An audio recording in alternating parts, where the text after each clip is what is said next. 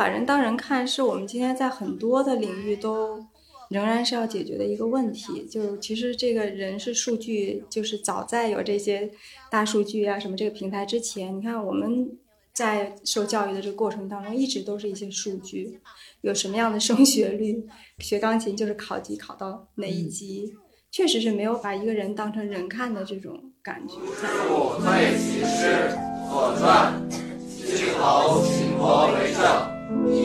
无礼于尽，学而欲属也。晋之。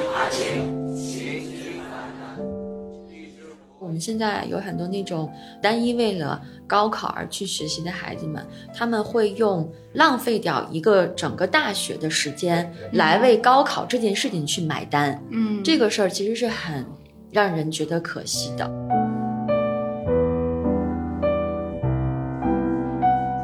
所以没有这么去改变，我感觉好像也是因为我的教育一直在给我一种包容性，它让我能够对自己未来变成什么样子更宽容了。就是哪怕我以后就是做了一个很普通的人，我也能够接受我自己。我觉得这个可能也是因为我的教育把我当成了一个完整的人看，所以我接受自己的失败。但事实上，我会觉得教育它。最大的本质就是它一定是一个农业，它一定是真实生长的，它是生长出来的，它不应该是被那种，那我现在就越做老师越不喜欢“园丁”这个词，就是好像我要我要修它啊，我要剪它，我要拿个剪刀咔咔咔咔咔给它裁成我想要的样子，我觉得不是这样子的，它为什么不能旁逸斜出？为什么不可以长成一个它想长的那个样子？那是脱节吗？两寸数之，乃还。发请击之。公曰：不可。为夫人之力不及此，一人之力而立之，不仁。失其所与，不是。以乱一整，不古。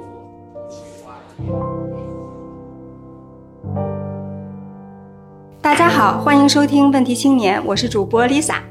嗯，今天我们要聊一聊教育相关的话题了。今天和我在一起的是纪录片《真实生长》的导演张林张导，还有探月学院的老师竹飞，还有就是我们编辑部的小曾，几位跟大家打个招呼吧。大家好，我是纪录片《真实生长》的导演张琳，嗯，很高兴今天来到这里做客。本质上，我不是一个教育行业的从业者或者是研究者，我只是因为做了这样的一个纪录片、一个故事，然后变成了教育的一个观察者。嗯，好，嗯嗯，大家好，我是竹飞啊，我现在是探月的。数学老师也做一些学生管理的工作。那在这之前呢，我和教育的关联主要是我在毕业之后是一家教育公益组织的从业的全职公益的人员。嗯啊，在经历中呢，也有一些机会去接触中国县和镇一级的高中的啊一些学习者和老师的一个情况。很高兴认识大家。大家好，我是小曾。我呢是高中就读于一个曾经 以素质教育为招牌的一个高中。我在看《真实生长》的这个纪录片的时候，也看到了很多自己高中的一点影子吧。嗯嗯，好，其实呃，今天请小曾过来也是因为我最先知道《真实生长》这个纪录片，也是小曾在我们编辑部给我们安利的。《真实生长》这部纪录片，它其实是从二零一二年的时候。就开始在北京十一学校去采了挺多的一些素材，所以我们在这纪录片里面看到的是几个一二年入学的高一的学生他们的一个成长的经历。其实也是从这几个学生的角度去看到或者说记录了一下这个教育的改革。嗯，其实除了这个真实生长之外，最近其实对于这教育改革的讨论还挺多的，包括之前北大附中的校长王征。他离开学校的这件事情，然后引发了不少的对这样一波教育改革的一些讨论。啊，我们今天的讨论呢，其实并不想去围绕教育改革或者素质教育它是什么样的一种成败或者是非的一个判断，而是对于我们更多的人可能没有机会去到这样的一些学校来说，他们的经历、他们的实验对我们来说意味着什么？我们可以从中去学习到的东西是什么？我们其实常常去批评这个主流的教育，哈，就是他们好像生产了一波一波，就是非常焦虑的一些年轻人，嗯，然后在这些年轻当中，即便是比较成功的那些，也经常容易受到嗯两种批评吧，或者说他们自己的自嘲吧，啊，一种就是说我们仍然很迷茫，并不知道自己真正喜欢的是什么。可能在你进入社会、离开学校之后的很久很久，都是在这迷茫中和这种摸索中、挣扎中去度过的。然后，另外一个常见的批评或者自嘲是关于说他们其实更多的是利己的，缺乏一些独立的一些判断和独立的思考的。所以我在之前看到那个正面链接的一篇文章的时候，我当时看到的时候觉得。很受打动，他就讲到说，北大附中一个定制帆布袋上，嗯，然后有这样一段话，这段话说的是，我们希望培养出个性鲜明、充满自信、敢于负责、具有思想力、领导力、创造力的杰出公民，他们无论身在何处，都能够热忱服务于社会，并在其中表现出对自然的尊重和对他人的关爱。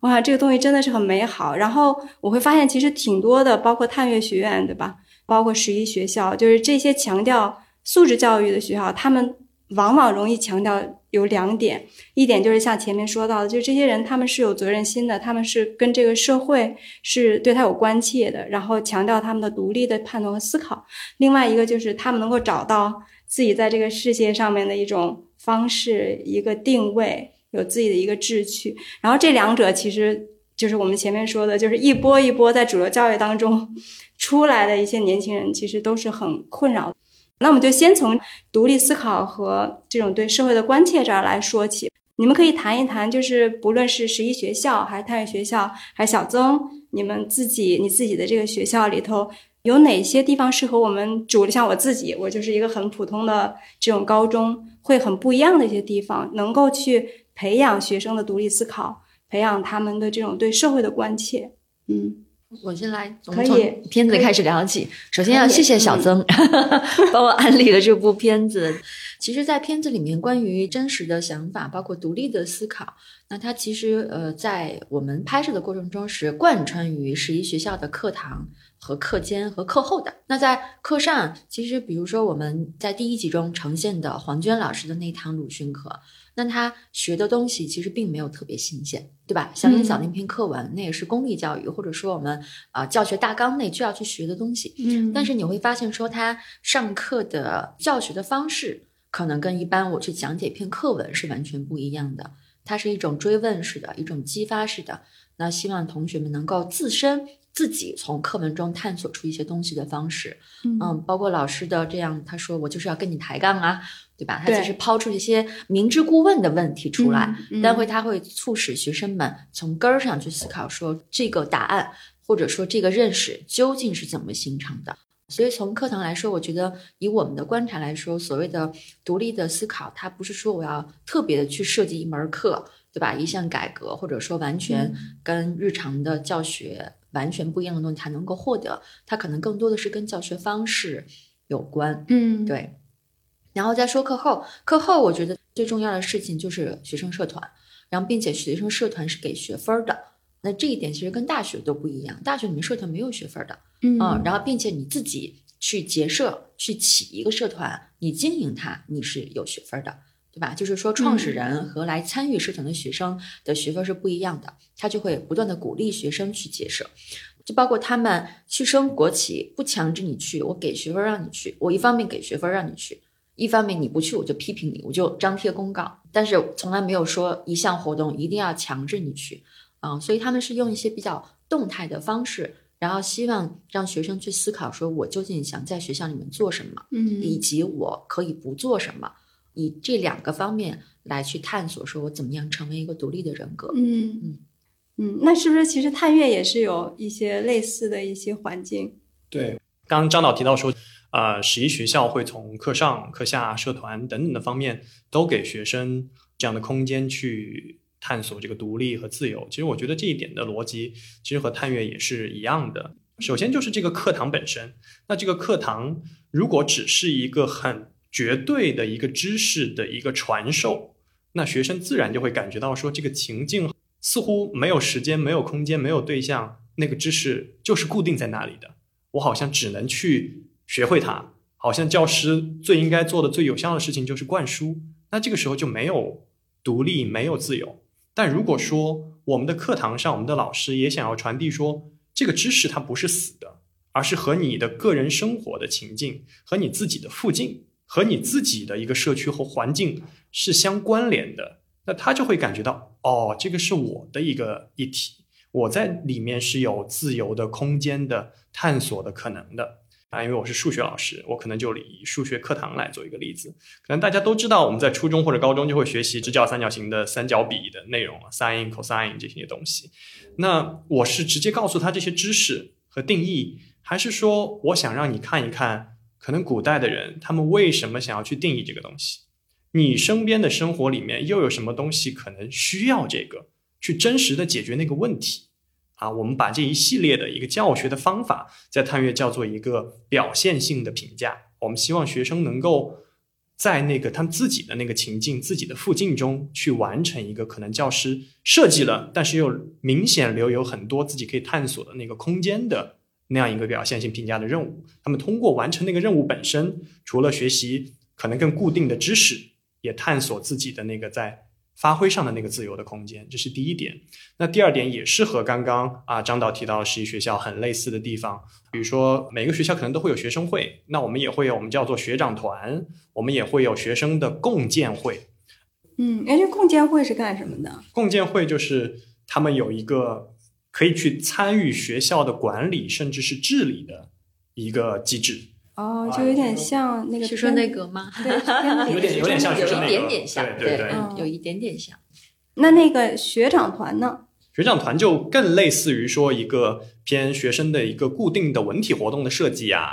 这方面的一些职能。而共建会可能更像十一学校学生内阁的那样一个，我要反馈一些，我觉得学校这个政策这个制度好像不够好啊，我们学生的视角是怎样子的？我们怎么样去收集？更多学习者的他们的观点，所以我想要让学校的更多老师和做决策的啊管理层的这样一些老师们能看到我们的诉求是这样子的，我们觉得这样是合理的，然后甚至我们有一个方案是这个样子的。明白。哎，你刚才说到，因为我就很好奇，像数学，因为它不像我们印象中，可能在一些文科的一些学科上，你可以更多的有一些没有绝对的对或错啊什么的，你可以跟有一些讨论。你刚才说在数学这上呢，其实你也会给他提供和他自己相关的一些情境，就他也不是一个我们说一个 crystal science 啊，我觉得这个挺有意思，因为其实。就我们的印象中，有很多孩子不想上学的时候，都会说学这个东西有什么用，对吧？包括尤其数学，你学到一定程度，你会发现这个东西有什么用？对我我现在的理解是说，其实现在，比如当我们长大成人步入社会，你会发现以前很多的纯粹的知识。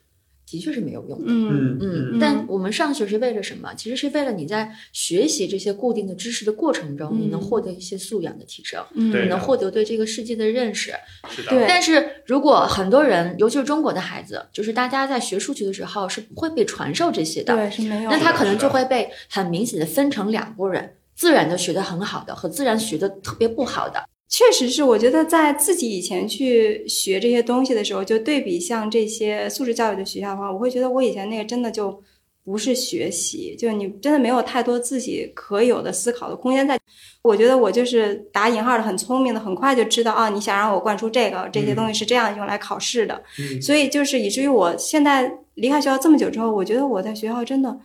除了学会了考试，嗯嗯嗯，没有没有学我也觉得我没有学会了考试，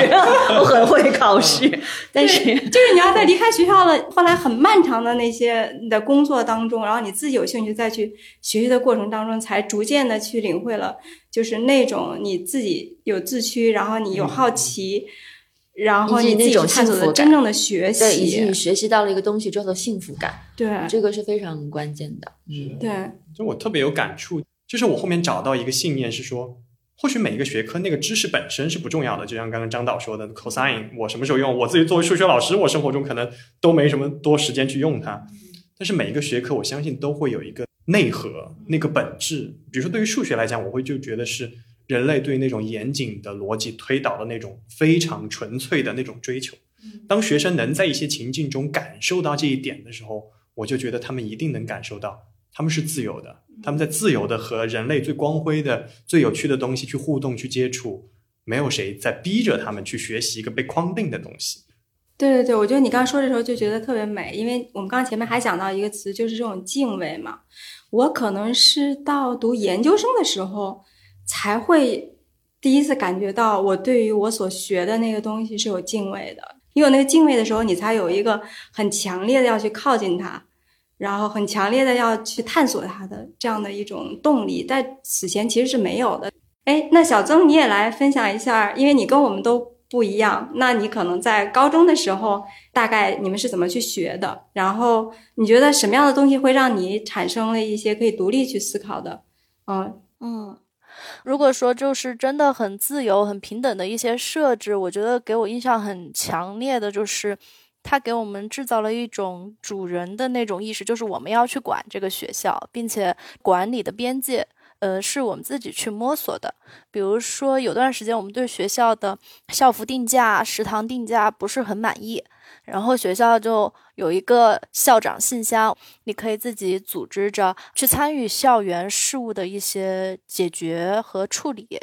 然后这个东西是对于当时的我来说，感受到了一种自由吧。对，其实在这个之外，可能像更开放的一些课程。我们当时其实也有选修课，也是要修学分的。我们当时可以修那种关于性别的选修课、媒介素养的选修课、理财的选修课。我觉得这些东西是跟课本没关系的，然后当时给我带来了很多启发的一些课程。嗯嗯，我记得我 印象很深刻，就是咱们上完那个性别的选修课之后，是我第一次有机会关注到 LGBTQ。就是人群的一个权利。之后我们就在想说，怎么让大家更多的去关注到这件事儿。呃，还因此呢，我们就去做了一个骄傲月。那好像是我们第一届做那个骄傲月，就这个是对之后的我影响挺大的。对对对，对你影响挺大的。嗯，因为你就后来就是会持续的关注这些这个议题。正好小邓也讲到说，这种对学校一些事务的一些参与，我记得在。某个文章里头也提到这一点，就是在这样素质教育的学校里面，其实学生是那个主人，就是主人的话，肯定要去参与一下这学校的各方面的东西。你你有提到你们校服和那个食堂的价格，然后这个纪录片里头那个周子琪不是，嗯，也去影响了学校食堂的 价格。他们呃，学生内阁的角色，它还是独立于整个学校的运转的，那是一个独立的。可以说叫机构吧，也是他们自己创办的。嗯，然后呢，他们的角色就是说我一方面收集学生们的意见，然后向上反映，看看能否去改变一些东西。嗯，然后但是本质上我会觉得说，所有参与了学生内阁的学生，在这其中收获的并不仅仅是只是这一点，就是我们能够做主了，我们能够怎么怎么样了，而是他们在这个实践的过程中，他们每去做一个议题的时候，比如学校里能不能用手机。那我该去建立一些什么样的自习室给大家用等等，肯定都是他们自己首先作为学生的身份是有切身感受的才会去起这个议题，然后第二步他们就要去收集所谓的民意，对吧？学生们的意见，然后在这个过程中，他们就会发现大家的想法是复杂多变的，所以我们特地在片子里面留了一句，然后说当他们收集到一个反调的时候。大家的意见是说这个反调特别好，我们得认真看一看啊。对我有印象。对我觉得这句话其实是能特别的说明学生内阁是以什么样的方式在运转的，对吧？他不是说几个人我就是想干我们自己的事儿啊，我来去呈现一种意见，而是他在这个过程中去学会我怎么样跟更广泛的学生和更广泛的老师们去打交道，并且最后是要以能够实际落地的行动去推动一件事情。嗯，所以这些东西会让我觉得说，那样的一个所谓学生内阁的设计和实践，它绝对不是乌托邦。嗯，它是有，嗯，即使他们离开了学校之后，对自身的成长，对你怎么去认识一些社会和学校的运转，都是有帮助的一个实践。其实刚刚张导说的时候，我会觉得会听着会很有画面感，因为我会觉得和学校里面我看着探月的共建会的学习者在做的事情，他那个内涵和他们学习到的东西也是一致的。我们叫共建会小组啊，是有应该是七到八名来自于各个年级的一个学习者，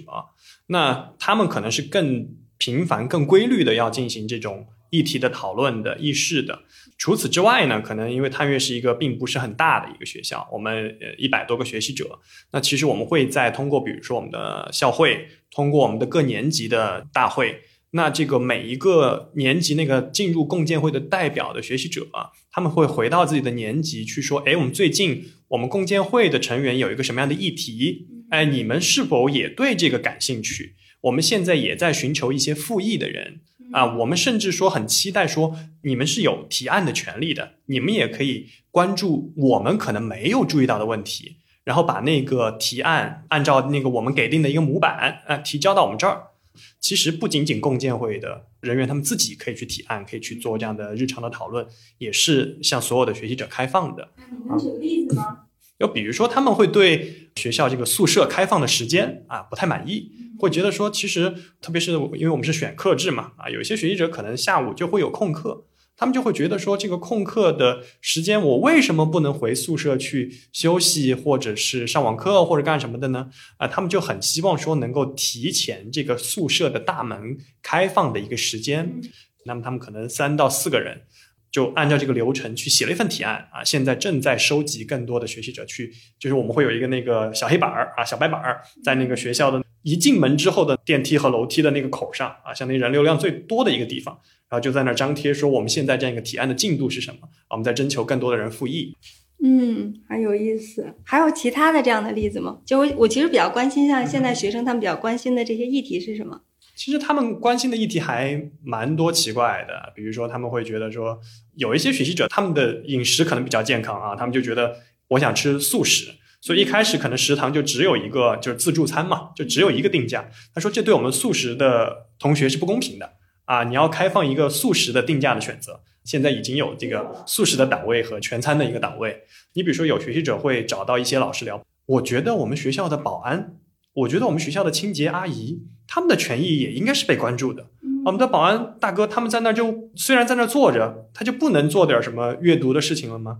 不能做点什么这个刷手机的事情了吗？什么样才能定义为他是失职的？什么样情况下他在那儿坐着，就即使完成了那个任务，他也可以干一些其他的事情？那对于清洁阿姨来讲，她想要去观察说清洁阿姨平常会出现在哪里？是清洁阿姨就只想待在那个他们的那个清洁间里面吗？待在里面意味着什么？是因为这个社区和他们的融入感比较低吗？是因为我们都不跟他们打招呼，他们感觉到是一个局外人嘛？他会有很多这样的思考，所以他会先去观察。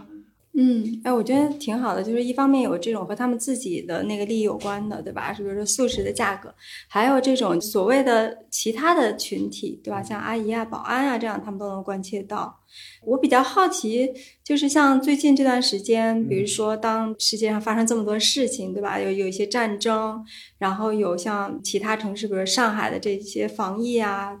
对于咱们像探月的学生来说，他们会去关心这个吗？他们会去讨论这些话题吗？嗯，我看到的是，他们首先，比如说对于这个俄乌战争这件事情，他们是明显有一个去呼吁和平的一些在社区内的行动的。你比如说，也是在我们进校的一个楼梯口，也能看到他们会有一张那个海报，或者是把自己的一些这种我们可以叫做请愿吧，会张贴在那里。就如果你也想呼吁和平的话。你可以在上面也发表你的一些想法，张贴。那同时，他们可能和那个其他的一些朋友一起，可能也会拍一些短片啊。这个短片制作出来说，他们可能会放上自己的一个头像、一个小片子，然后一段话，说他们眼中期待的一个和平，或者是啊一些美好的词语是怎样子的，在他们的朋友圈和他们的一些社交媒体上去进行一个发布。嗯。我也想问一下，在十一学校你们的观察的时候，他们当时有去关心学校之外的一些事情吗？社会上的问题。我们片子中其实没有展现出来的是，周子琪其实一直参加模拟联合国的活动。嗯，啊，这个活动是从他初三开始，因为他初中就在十一学校，从他初中一直持续到他大学嘛，在北大读书时间，他也还也一直在做这个事情。那其实模拟联合国就是一个对社会呃国际。相关议题的一个关心，你你其实会看到一群十五六岁的孩子把自己当成美国，把自己当成对吧？墨西哥把自己当成欧洲，会觉得有一点点可笑。但其实他们是以这种形式来去想，说我一个国家是怎样站在我自己的立场上，来去争取我的权益，去推动国际间的合作等等。那他们有这样的一个所谓的模拟。就能让大家真诚的去探讨国际事务。我记得我自己在读高中的时候，真的是全部的精力就是都是要用来准备高考的，我也是啊，就是基本上，就是基本上你做我们都是，我们都是对。那时候你去关心一些所谓的学习之外跟学习没有关系的事情，是一件很没有底气的事情，是一件很错误的事情。嗯嗯，对对对，所以我就在想说，你们看到这样的另外的一种可能性的时候，是一种什么样的感受？你在这个情景中是很容易跳出来看说，哦，以前我对学习的定义可能是被告知的，或者是被限制的，我没有思考过，除了试卷和这个课纲内容之外的那种学习，它也可以叫做学习。我们能看到，特别是在这个应试的压力下，我们能看到很多的班主任是不允许自己的学生看课外书的。啊，在班上一旦发现一本课外书就没收。对，因为你想课外书的这个这种这种名称 就很奇怪。对，就是课外和课内就规定了一个合法性和一个非法性的一个感觉，就是只有在课内出现的东西，那个书才被定义为应该读的书。对，然后刚才我就想到课外书的时候，有一整套的话语课是跟这个有关系的，比如说，呃，你就专心读书，然后其他事情都不用你操心，或者是说这些这些这些都与你无关，你就先要把你所有的精力都用在这个考试上。然后这就让我想到，就是我们说在今天，当你说很多的年轻人。精致的利己主义啊，他不关切这些社会的一些问题啊什么的时候，但是在纪录片里头有一个画面，对吧？就是在他们那个鲁迅的一个主题的一个教室里头，那个墙上挂着“这个无穷的远方，无数的人们都和我有关”。我为什么对这个社会问题的关切还挺好奇的？因为我当我回顾我自己的时候，啊、我就会觉得我都已经老大老大了，我都不太会关心这个世界上其他地方的人。那我相比，比如说我跟小曾比，我就会觉得，哎，你那么年轻，你就可以有这样的一些关怀在，我就觉得是非常非常棒的。也是从什么时候开始会关心这些社会上的一些问题的？我在想，其实当时也是我们学校一个挺，呃，我觉得比较奇怪的设置。我们就是每天晚上上完自习之前得看四十五分钟新闻。那新闻呢，它是由一个国外新闻和国内新闻组成的。从那个时候呢，我们就特别喜欢看连续性的新闻，可能现在看的就很少。比如说，日本福岛核电站泄漏了。呃，我们就会持续的在看今天这个事情进展到什么样了。明天就是整个学校它是有一个氛围的，在这个过程中你不被允许做作业，你只能看这个。就是你在看的这个过程中，你就特别会想要去跟同学讨论这件事儿。当时我们老师还鼓励我们去逛 微博，因为在我们那个时候，微博还是属于那种公民广场的那种称号，所以我们就在微博上面去看很多话题。就我们老师会教我们怎么去使用这种社交软件，去关注一些社会当时的事情。我当时培养出来的最大的一些关注的一些社会的事情，就是跟性别有关的。我就会去跟老师和同学交流一些自己的一些困惑，比如说，呃，我高中关注比较多的是当时对于艾滋病这种的相关的东西，我就在社交媒体上，也是因为我们老师介绍了微博呀这些，然后认识了很多。艾滋病患者之类的，然后我就了解到他们是怎么染上病的，他们的生活状态是什么样的，然后我就会去跟老师讲我的困惑，他会去指导我怎么去做一个志愿服务什么之类的。反正我觉得老师其实就只是引导我们去关注了这个东西，嗯嗯，就是他最起码给你了这个时间，对吧？然后是鼓励你去关注，这是什么老师啊？这就是我们班主任，相当于是学校其实是要求我们必须得有一段这个时间。他的给我感觉就是有一段时间你是不能做任何跟学习有关的事儿的，这个时间你必须要出来看一下 跟社会有关的事儿。还有一个反向的强制。对对对，哎，好像在这样的学校都有这样的强制。我想起来了，应该是北大附中，好像北大附中他们有一个要求是说，在这种所谓的主修课之外。它也有一定的学费要修够的，嗯嗯，就有点类似小曾说的，就是有一部分是那种所谓的跟学习无关的嗯那些你在你兴趣上的一些东西。对，这个很重要，因为我觉得，尤其是对于高中这个时段的孩子来说，其实他们选什么并不重要，嗯呃，他们也不是说只能扎扎实实的学进去一些对他们今后的人生真的有帮助的东西。我会觉得，就包括刚才曹老师在讲说孩子们去关心啊、保安、关心阿姨的时候，我觉得在新的教育下，每个人都被当做人去看，是特别重要的一件事情。对，嗯，孩子们也会把他周围遇到的人当人看。首先是因为他们自己被当成人看。啊、我们最后在嗯片子中留下的一个非常宝贵的我，我最特别认可的一个理念，就是他会让孩子们首先去表达我是谁。那这就嗯是我们把他当人看了，因为人和人是不一样的。嗯我们没有把他们当做一个你是一个来参加高考的，要靠高考来改变命运的这样的一个学习工具来看。那这就是一个嗯，在最低程度上的给予人、给予学生的一个自由，让他去嗯表达我是谁，或者说你要先去发掘你可能是谁，你更愿意做什么，那你你的这个人的形象会在这个过程中慢慢的树立起来。虽然说它其实不是一个目标，不是说把你自身、你的自我挖掘成功了，你今后的人生就一览无余，就没有忧愁了，不是这样。但是这个东西本身是很重要的。嗯我们在第一集播出的时候，然后微博上面特别逗，大家引用最多的是楚乔的话，因为楚乔很多的他的表达是来自于他自身的一个困惑，我不知道我喜欢什么，我也不知道我以后要干嘛，对吧？我喜欢量子物理，我就是做不好那个物理作业，对不对嗯？那我现在被迫要干点其他的，我受挫了，我怎么怎么样？那他的这种表达，就是你明显能够在那些回复中看到，说很多人都是成家立业了，都离开学校很多年了，嗯大家依然在思考这些问题。对，嗯，所以说这些问题，他不是说你不想让孩子们去想，让他们好好的准备高考，他就可以不想的。嗯他一定会在人生中的某一段时间，这会成为困扰他们最大的那个问题。对，嗯，那这个问题我们就不如让孩子们尽早的去接触，他就会尽早的不会把它当成一个困惑。对对，我觉得这两种学制下最大的一个区别就是，当你把一个人当成人看的时候，他就没有统一的标准，没有单一的那个路径，然后这个时候他才会觉得他自己是作为一个主体要去探索，然后要去做出一些选择，嗯可能会错，嗯然后再调整，但是他有他自己要做的这件事儿。对，对其实这件事情其实对于很多人来说是开始的非常非常晚的，很多时候可能是工作之后，甚至结婚之后或者是什么时候才会开始的。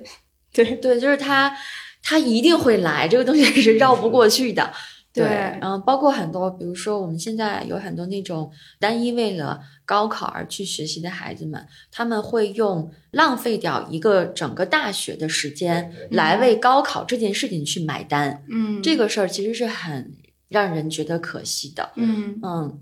这一点我就特别认同刚刚张导说到的，就是那个环境它肯定会出现的。就是我们现在好像很多的啊、可能高中的生活好像就是我被泡在了一个很窄的一个环境里面。其实大家愿意学衡水的点，就是说那个被泡的环境是规定的非常的稳定的啊，没有很多孔隙的。那衡水的时间表，甚至是它那个精确到的分钟，不是五分、十分，而是三分、七分这种，它的时间的管理能到这样的精细度，这是可能我们想象中那样一个被泡的环境。但我们刚刚说，比如说，好像我们听到这样一些学校里面会有必修课，或者是啊，比如说刚刚这个小曾提到的，好像这个学校强制有四十五分钟或多少时间不能学习啊，不能那个狭义的学习。那事实上就是学校给你提供了一个被泡在的更大的环境。我们是想传递一个价值，就是我们认为说你不可能永远待在你自己的那个环境里面，你迟早是要跟一个更大的、更复杂的、更真实的环境去互动的，对吧？那我们今天即使用必修课或者强制的方式让你接触的是什么呢？不是让你接触另一条固定死的道路，而是让你接触那个本来就迟早会出现，你不得不面对，你想不想面对都得面对的那个真实而复杂的环境。嗯，哎，那能举个例子吗？在探月，你们他们接触到的是一些什么样的一些？对于我们来讲，我们也会有必修课啊，那个和这个相关的两个必修课，一个叫做系统思维啊，一个叫做可持续发展课程啊。可持续发展课程广义的理解就是一个跨学科项目的课程，那学习者要根据我们叫项目教练的一个老师和他们自己所关注的话题，去找到一个他们想要研究的一个具体的问题。比如说上学期我们可能会推的更多的是碳中和这样一个大的话题。那他们在碳中和下面，可能有些人就关注说，我在比如说探月的那样一个楼顶的阳台，可以做一个怎么样，用一个怎么样的可回收的一些材料啊，大概可以想象我们可以做一些什么样的事情。这个课程是必修的，但是他们在这个必修的课程中看到了一个更公共的一个议题，然后这个公共的议题又不是一个非常虚空的一个存在。那另外一个课可能系统思维，我们就更强调说，学习者能不能在那个过程中去尝试看到，就是不同的人是有不同的观点的。我如何更系统的看到世界的那个多元和复杂？你比如说，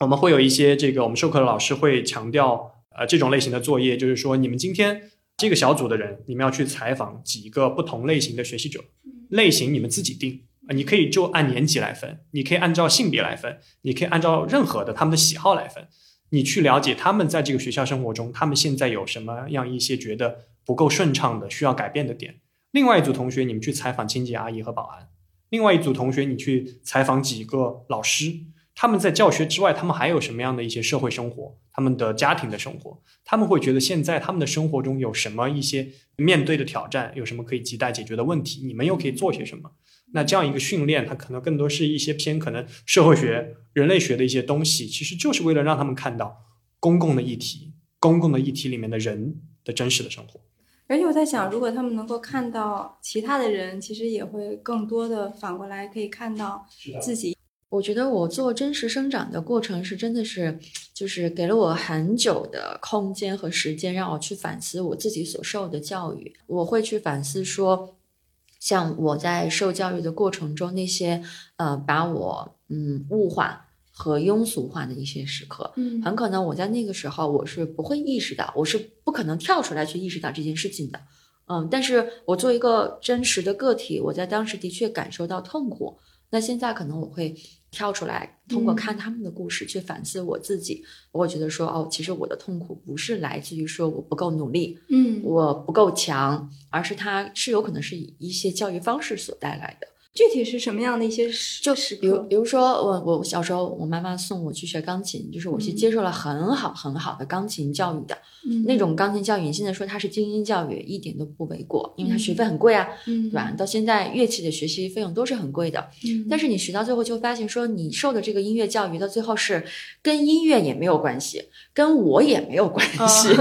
就到最后就不知道在学什么，而且我在其中很痛苦，就是因为老师不把你当人看嘛，嗯他又觉得你来学这个东西，你的目的性是很强的，嗯你就是要把这个曲子学会，把这个技能学会，然后要去考级，要考出成绩来。但是没有人会去关心说，你通过音乐能够反映出来你是一个什么样的小孩子。嗯就起码在那个时候，我所受的这种从金钱来衡量很精英的教育里面，是完全不在乎的。你像这次片子播出之后，大家会觉得说，我们从中看到了地区的差异，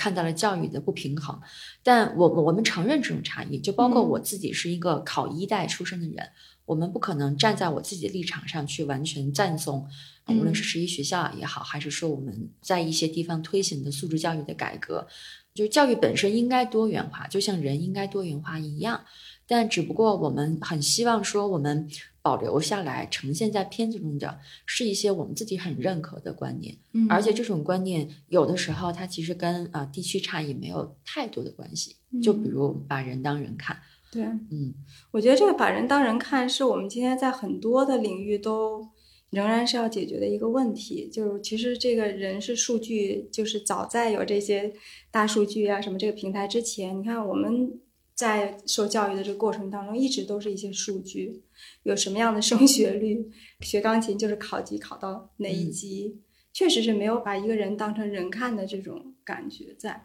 我们前面讨论的这些东西的时候，我就在想说，其实很多时候外界对于素质教育的一个批评，就是说它和这个社会的大环境是有某种脱节。但是呢，我觉得比较吊诡的是，其实只有在这些所谓脱节的环境中，这些孩子才是真的和这个社会有某种链接，不像我们以前，就是你整个的高中都埋头苦学。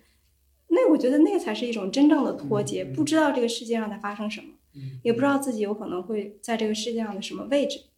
就我会觉得，就刚刚这个 Lisa 在讲的时候，我就在想说“脱节”这个词，我刚那一瞬间脑子里想的就是好像是一个铁轨，一个那个沟突然就咔给接上了，就好像你不脱节、不脱轨的意思，就是前一刻你好像先把这个车给我做好，下一刻好，你到了这样一个铁轨上，我给你接上，啊，你就可以往下跑了。就很多人对教育的理解、想象，它是一个非常工业的东西。就是我前面这个时刻，我排除万难，排除一切干扰因素，你读的就是课内书，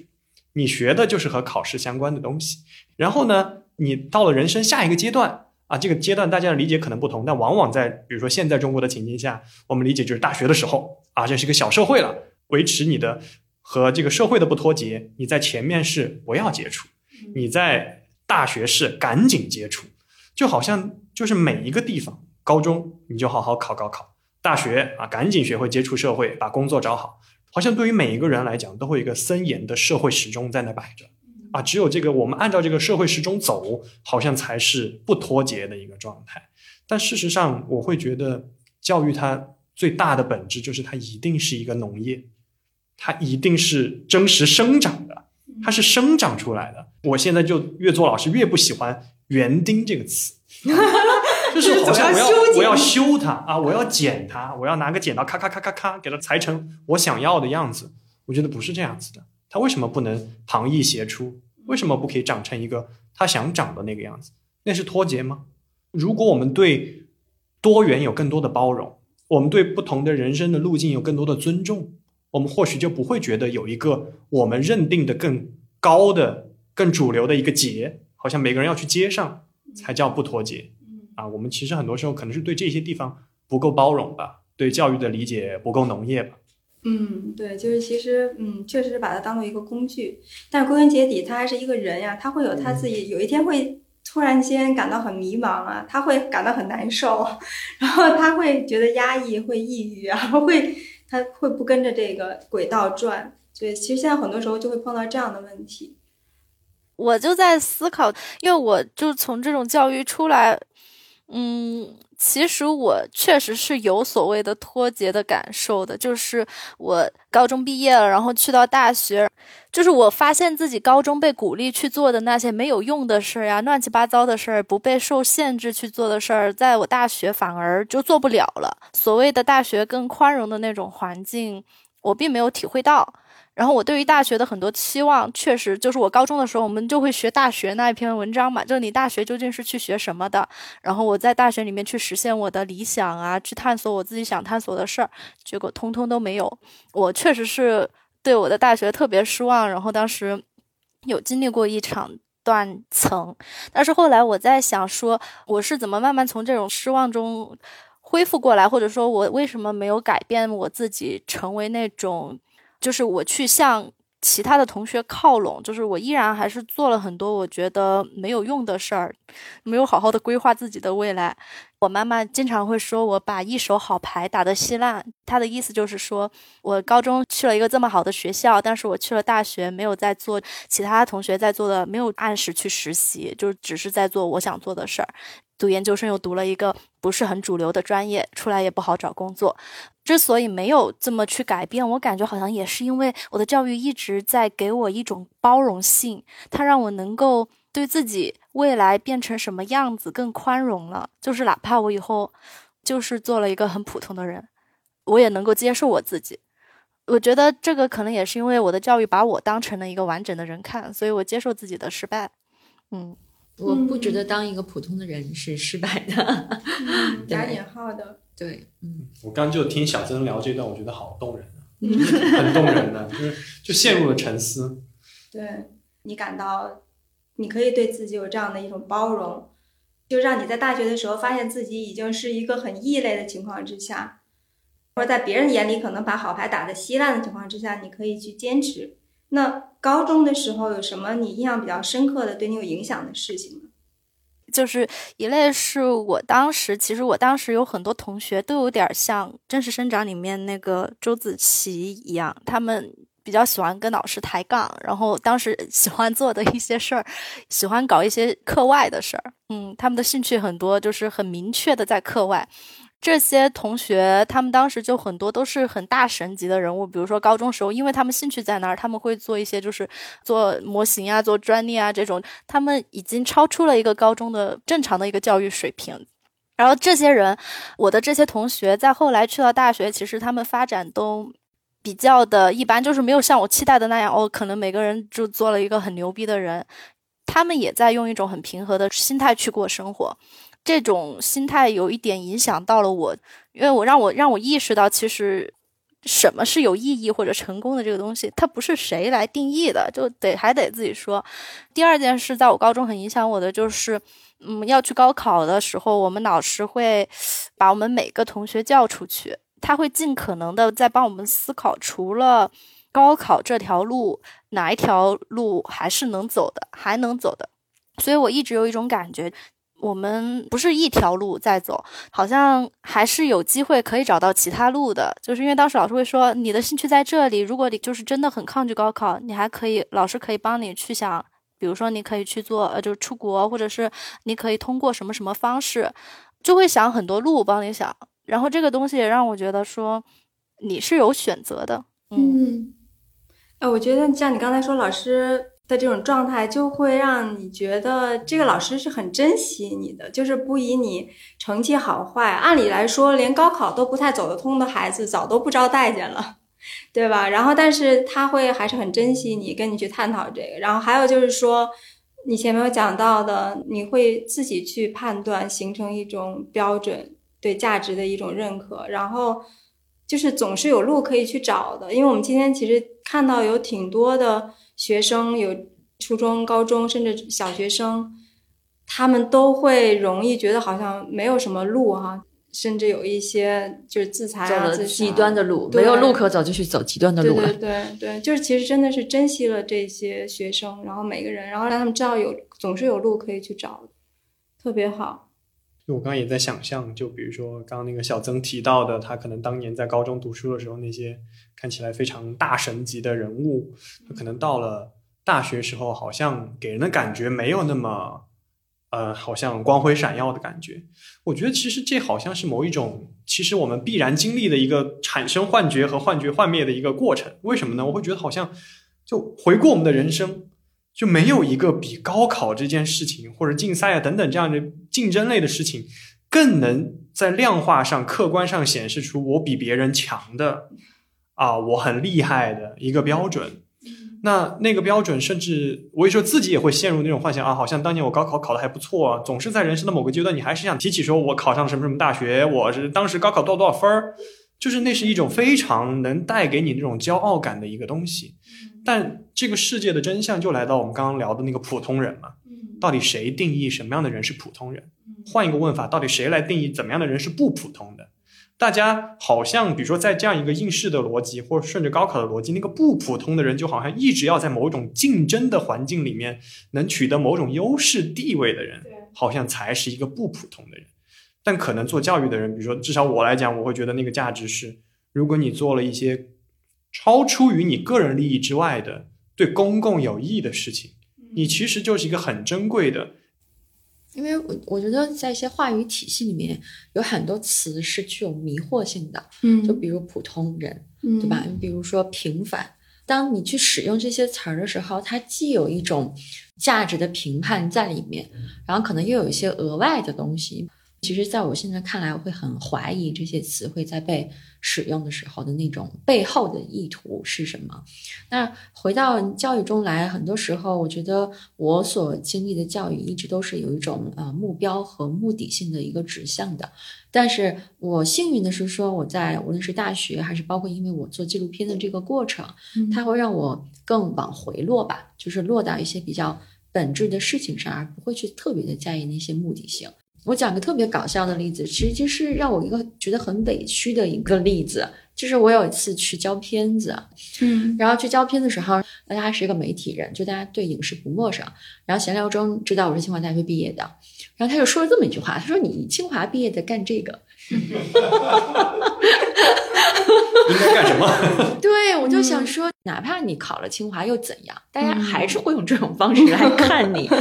吧？其实就是这种话语体系，它很多时候是会把人变得不像人的。所以我们应该反思的不是说普通人怎么样，不是说平凡怎么样，而是这套话语体系本身它应该对吗？对吧？就像我当时把这个片子带到广州集的时候，就是我们受到第一层质疑，你知道是什么？嗯是大家会说你拍了三个好孩子的故事，这个故事没有价值。对，大家会觉得说好孩子都已经这么好了，都已经学霸了，都已经北京前五的高中了，嗯他们的故事有什么值得我看的？对吧？你这么连一个差生都没有，那我就会从说，因为我是个好孩子的视角出发，因因为好孩子、好学校，嗯经常在我们现在的就是语境下，它是一个终点，它就好像是一个终点，嗯对吧？任何一个家长都希望我们家娃是一个厉害的学霸，嗯我就可以撒手不管了，对吧？他只要到达那样就行了。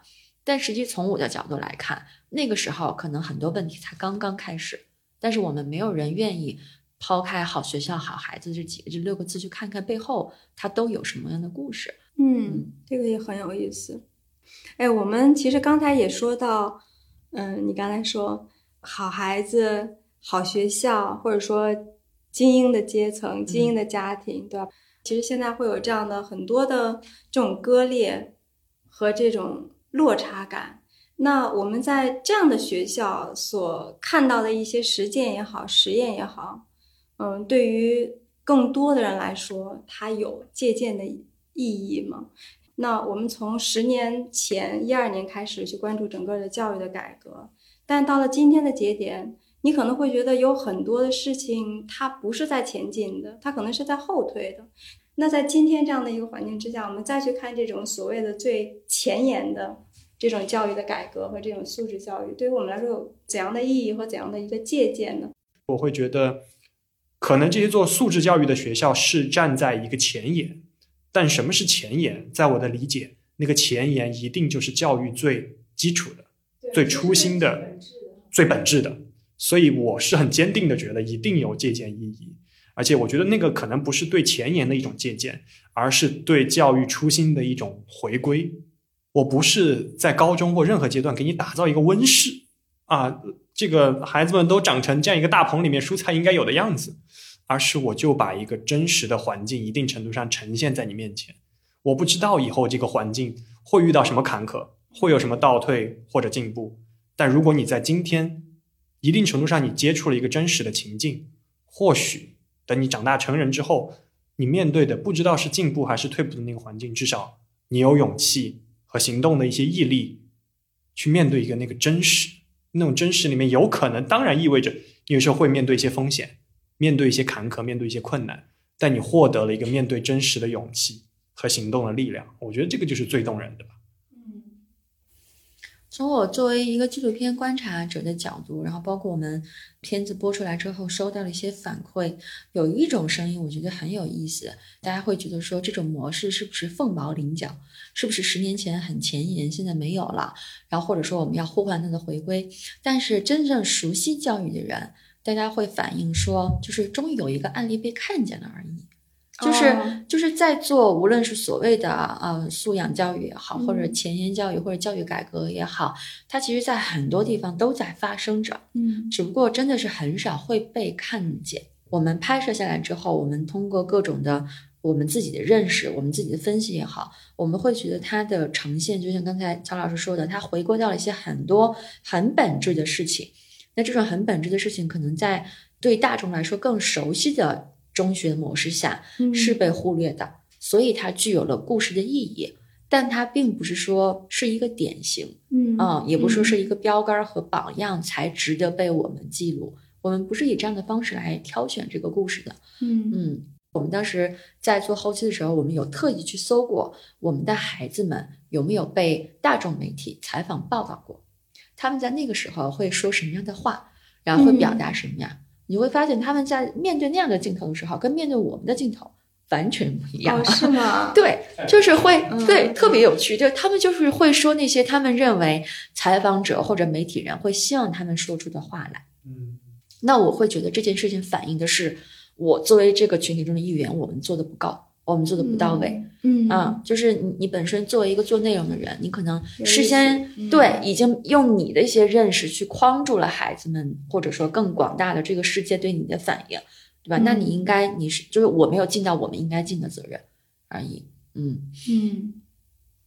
就是其实你们是能够让他们更真实，是吧？就是对在面对镜头的时候，对我们纪录片导演在现场是不喊开始和咔的，对我们不管摄影老师再怎么拍，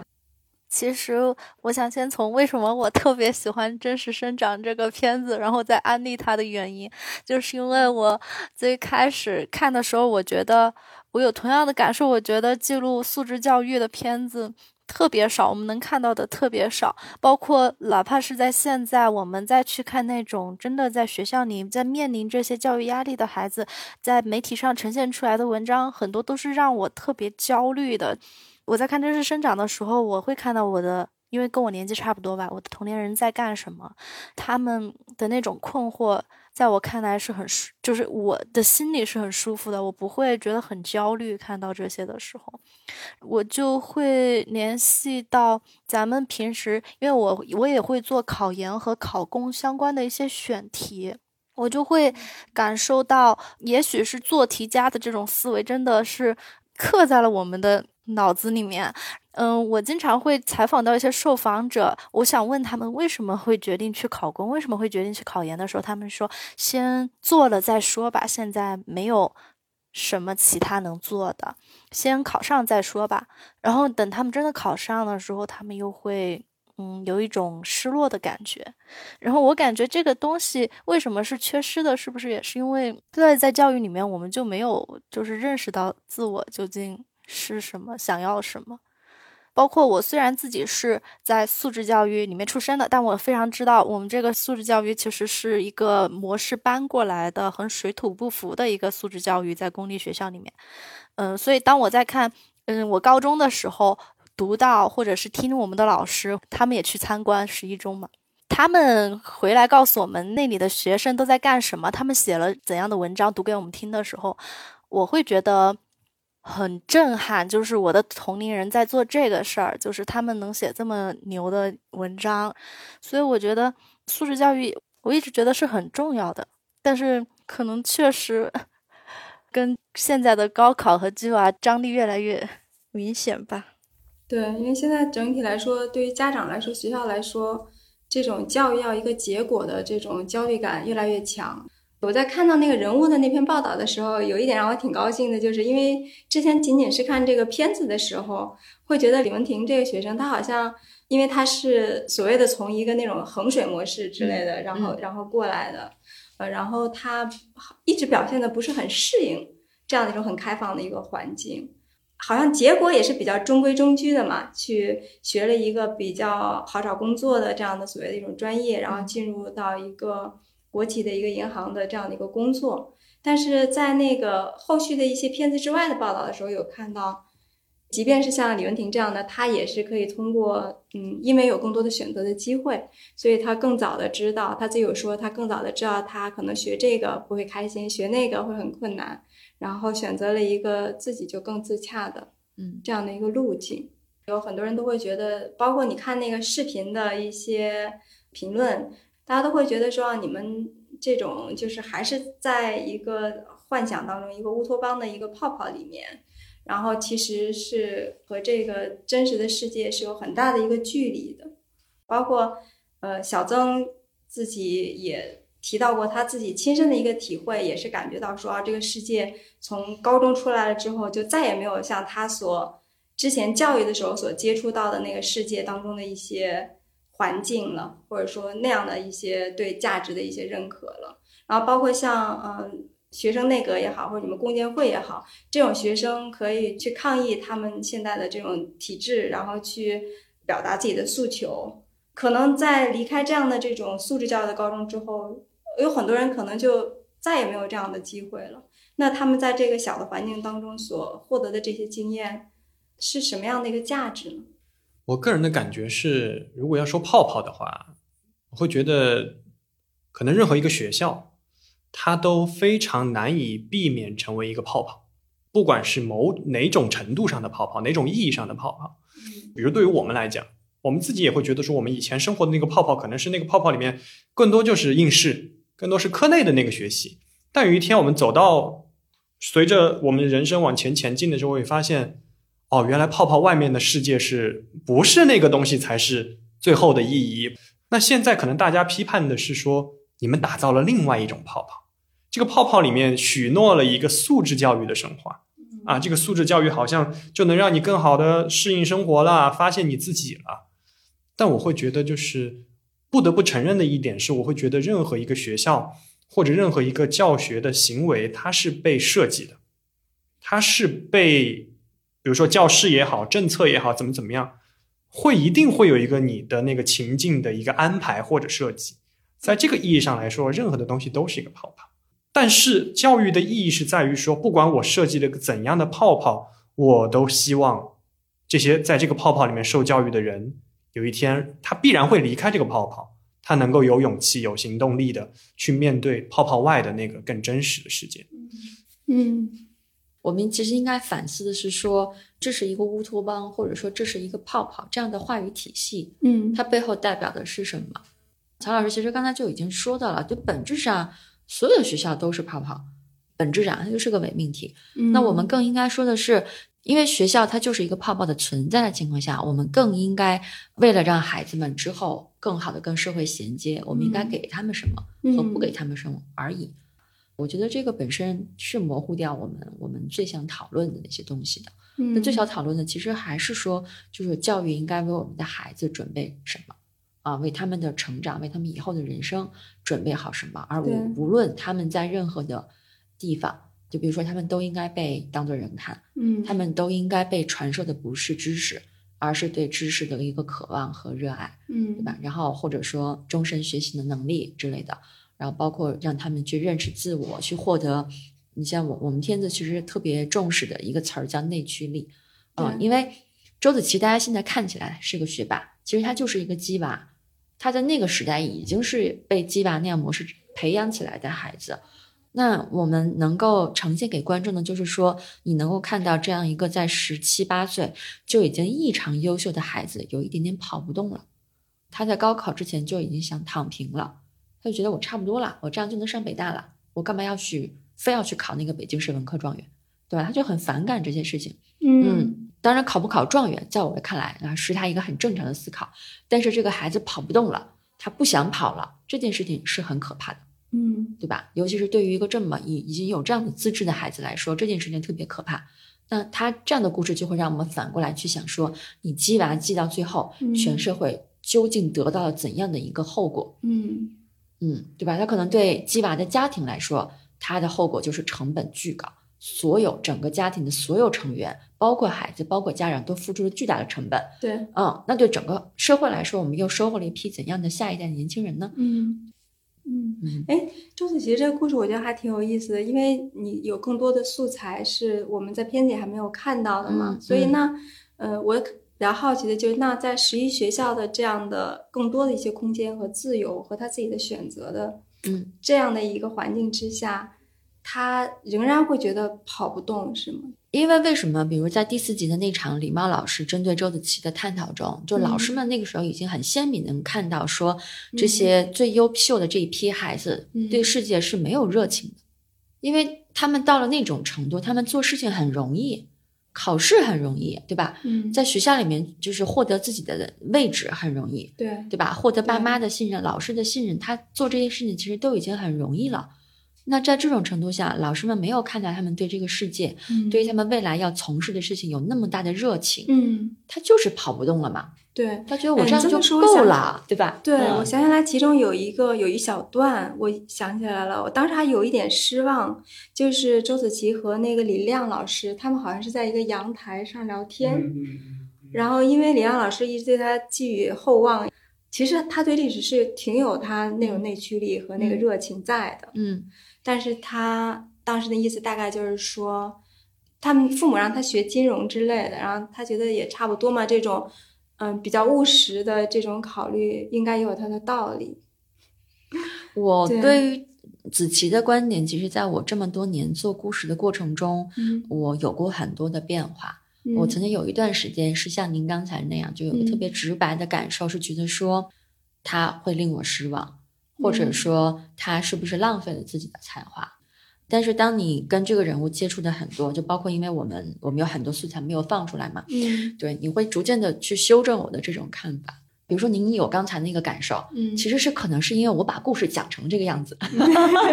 对吧？我在第一集给了周子琪一个无比光鲜亮丽的一个开场，对对，他的出场就非常的高光时刻啊，所有观众都会对他寄予厚望。但是到了第四集，我们想说的是，周子琪是一个真实的人，嗯。呃他不是一个伪光正的人，嗯。对吧？他不是天生的就伪光正，嗯。他是一个对世俗的欲望啊、嗯物质就是有正常的追求的一个北京的小孩儿对。啊、所以他在他这么年轻的时候，他那些想法有过变动，或者说有过动摇，嗯。其实很正常。嗯。嗯，那我们只是希望的是说，他有过这样的一个高中的时代，他的内驱力哪怕仅仅是缩小为对于历史的那个热爱和兴趣，他只要一直保留，他会不断的去思考说，我在今后的人生该怎么样以无论哪一种方式去实现它，他的这个想法，他这个念头没有丢掉，那其实就够了。嗯嗯，那在这样的程度下，嗯，周子琪在他人生中的任何一时刻，他在做什么，我都不会对他有所谓的失望的嗯感觉，因为我知道他内心的那个东西没有丢，嗯对吧？他们会不断的去修正他的路径，呃，修正他在这个世界中的位置，然后再嗯不断的去找位置，再去找自己。知道了自己之后，还得去找自己在每一个人生时刻的那个位置，这些都是一些永恒的功课。嗯嗯嗯我其实对周子晴没有这种想法，因为因为我后来，因为我在那里面我看到他的家庭，他有聊到他的家庭的一些情况，他会去思考他们家里面是什么样的一个，他当时好像是说是什么类型的一个家庭，所以需要他去学什么这种，嗯，对他有说他的父辈完成了从淮安还是哪儿？对从村儿里先到县城，嗯然后就从小县城到了大城市，市对吧？所以可能希望他再往上跳一跳。对，然后他好像也有某种使命是要再往上跳一跳。所以我还挺理解，比如说，就张导刚刚提到的，可能就是镜头呈现出来是在十一的学校里面，然后这个纪录片里面呈现出来的一个子琪的一个样子。但是，比如说我们一旦把他，比如在第四集里面提到的他的家庭的背景，我可以想象，比如说我们就想象一下，说子琪春节回家的时候，他的那个情境又是怎样子的？他会接触自己的亲戚朋友去怎么聊成功，怎么聊普通人，怎么聊素质教育，怎么聊教育。这些所有的情境都是他自己真实的情境，我们可能只看到了一个在十一学校的情境中的他，家庭或者什么样的一些地方，他会看到自己的另一个社会角色，他其实就是在学校里面识别自己哦，这一部分有我自己的一个社会角色，那部分又有一部分家庭带给我的一个角色和期待，他其实自己内心在完成那个整合。对。啊，那这这个整合，其实我会觉得也是我们教育想要带给他的东西，而不是说我你在学校里你的那个情境就是高考，有一天好像那个泡泡会被自然的戳破，又来到那个泡泡的一体，戳破了，有一天你把你所有的真实的社会角色一层一层一层一层的往上加，就是好像很多时候我们就太想去想堆积木一样的去把那个东西给堆出来，我们会对一个真正的受教育者的那个情境有很多想象的碎片。我这个时候给他拼这个，下一个时候给他拼那个，他就会成为一个完整的人。我想最后再请大家再想想有没有什么还最后想说的，嗯，自己此时此刻的感受，或者说一个印象很深刻、很值得分享的一个事情都可以。我大概在想，刚才我们聊的可能解释了为什么真实生长他没有记录这三个孩子之后就成为了什么样之后的一些事儿。我在看导演在豆瓣写的那个“长大成人，长大成一个珍贵的普通人”那个文章的时候，我就在想说，嗯，也许他就是让希望我们看到的更多的就是他在素质教育下的一个面貌。而他们之后就是成为了什么样的人，嗯，其实可能不那么重要了，在这个议题下，这可能也是我们今天我在想说，关注素质教育的时候，也可能更多的去关注在里面的人的样子吧，嗯，感觉他把我我可以说的话说了，对。一个知心观众，对，就是个特别忠实的 观观众。对，因为我们这个，我觉得这个片子它很有价值的一点是，它通过无论是它的这个，比如说跟拍十年的这个跨度也好，或者最终呈现出的样貌，让大家觉得说怎么信息量那么大，节奏那么快，然后删了那么多东西的这样的一个状况。然后我们非常清晰的想跟观众去传达的，就是说我们真正希望大家去关心的那个故事是什么。因为比如说大家看完之后会觉得说，我非常想知道他们现在在干嘛。那现在我们、我们有报道，对吧？我们有很多孩子们自己也可以出来说话，你是不难去得到这些信息的。但是这些信息本质上它不是我要讲的故事的一部分。嗯，很可能我讲的故事的很多的部分，就是在于像我刚才说的，我们纪录片工作者最关心的那些日常中的生活的一些质感，一些人和人的关系，一些碰撞，一些点滴。所以这是，嗯，我觉得我们这个项目的纪录片，用我们这种它背后的故事和最佳最终呈现的样貌，以及我们所引起的观众的讨论。能够也让大家对于呃纪录片究竟是什么，能有一个更清晰的认识。嗯然后并且有更多的人因为这个纪录片第一次真的来看了纪录片，嗯，然后感受到了纪录片的魅力。打个广告，也希望大家以后能去看更多的纪录片。为所有的纪录片打广告。对，是的，嗯嗯，哎，其实你刚才讲到这个的时候，我又想到，其实也是我之前对你的一个问题，就是我们整个这个四集再加一个番外，其实比较多的一些笔墨都是在他们高中的时候。确实，我当时看的时候也很关心，想了解后来怎么样了，结果怎么样了。但是恰恰是说，其实如果我们总想知道结果的话，还是带着某一种评判，想看一看这件事情究竟是成功了还是失败了。但其实恰恰那个成功和失败，它其实不是重要的。我对其实如果我们更关注它其中的那些机理，呃，然后其实，在那日常中，你就会对我来说，我会看到挺多哎，跟自己高中的时候非常不一样的地方，然后从这样的一些比较当中，可以获得一些的反思跟借鉴。嗯嗯如果要我说的话，我就会觉得是说给我自己的，然后也是我觉得是说在我们在探讨教育的此刻吧。我觉得希望大家都用一种温暖而坚定的力量去啊、克服那些我们非常容易想要去二元对立一些东西的这样一些想法，包括教育的成功失败，包括普通不普通，包括乌托邦和现实，包括这个进步和退步，包括素质教育和应试教育。其实我觉得，就像刚刚其实我们聊天中已经说到很多的，就是其实这并不是一个典型，并不是一个榜样，而是很多所有的教育者在中国这样一个情境下所做的关于理想中教育的实践和探索，一直都在路上。就我会觉得，如果我们真的是想要去变革，我们心中一定是怀着一个美好的方向，但那个方向，如果我们对它足够坚定的话，那肯定不是一蹴而就的，那肯定会遇到很多挫折和挑战，也肯定需要我们时时刻刻回到那一个充满着复杂情境的真实的现实中去。那我们希望所有的人，包括我们一线的教育者，包括记录教育一线实践的这个我们的导演们啊，这个影视工作者们，然后我们这期的播客的这样一些工作者们，以及我们的观众和听众朋友们，其实都去对教育有更多的这样一种温暖和坚定和信任。我觉得，让我们抛掉那些二元对立的东西，那或许我们的教育就更有可能能够把更多真实的东西呈现出来，没有泡泡之外和泡泡之内，只有人，只有真实的情境，人在这个真实的情境中一直真实的生长着。